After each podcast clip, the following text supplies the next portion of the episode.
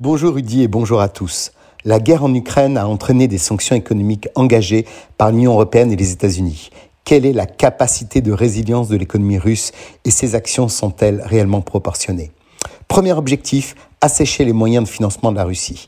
L'Europe et les États-Unis ont bloqué sur les marchés financiers toute nouvelle dette émise par Moscou, quelle que soit la devise. L'objectif est de faire monter l'inflation, accélérer la fuite des capitaux et éroder progressivement la base industrielle de la Fédération de Russie.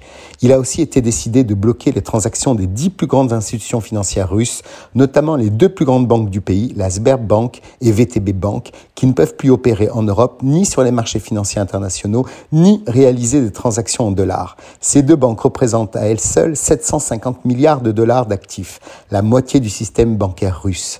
La Russie compte sur son stock d'or et ses réserves de change pour faire face à ce blocus financier.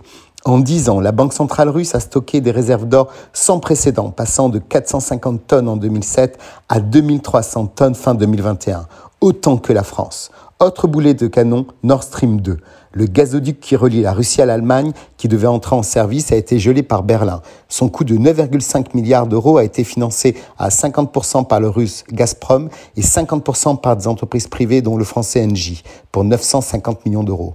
Nord Stream devait livrer 55 milliards de mètres cubes de gaz par an. Son gel prive la Russie d'une manne considérable, mais également affaiblit aussi une Europe dépendante. Troisième arme, l'embargo sur les composants électroniques.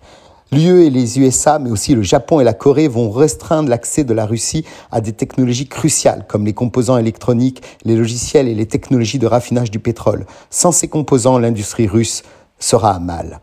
L'Europe brandit également la menace des conséquences d'exclure la Russie de SWIFT, le plus important réseau de messagerie bancaire et financière utilisé dans la transaction internationale. Riposte immédiate russe, un accord interbancaire avec la Chine, l'Inde et la Russie et des accords privés avec 23 banques mondiales. Pourtant, l'économie russe commence à trembler. En quelques heures, la bourse de Moscou a dégringolé de 40% et le rouble est au plus mal, impactant le pouvoir d'achat des habitants.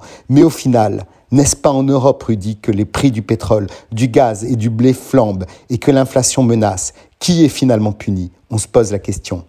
Rudy, l'Europe doit aller plus loin et plus vite pour espérer faire vaciller le géant russe qui avait anticipé ces mesures. Les silences passés du massacre des Ouïghours et des missiles sur Tel Aviv ou autres guerres au Yémen seront-ils du côté de l'Occident sous un silence assourdissant?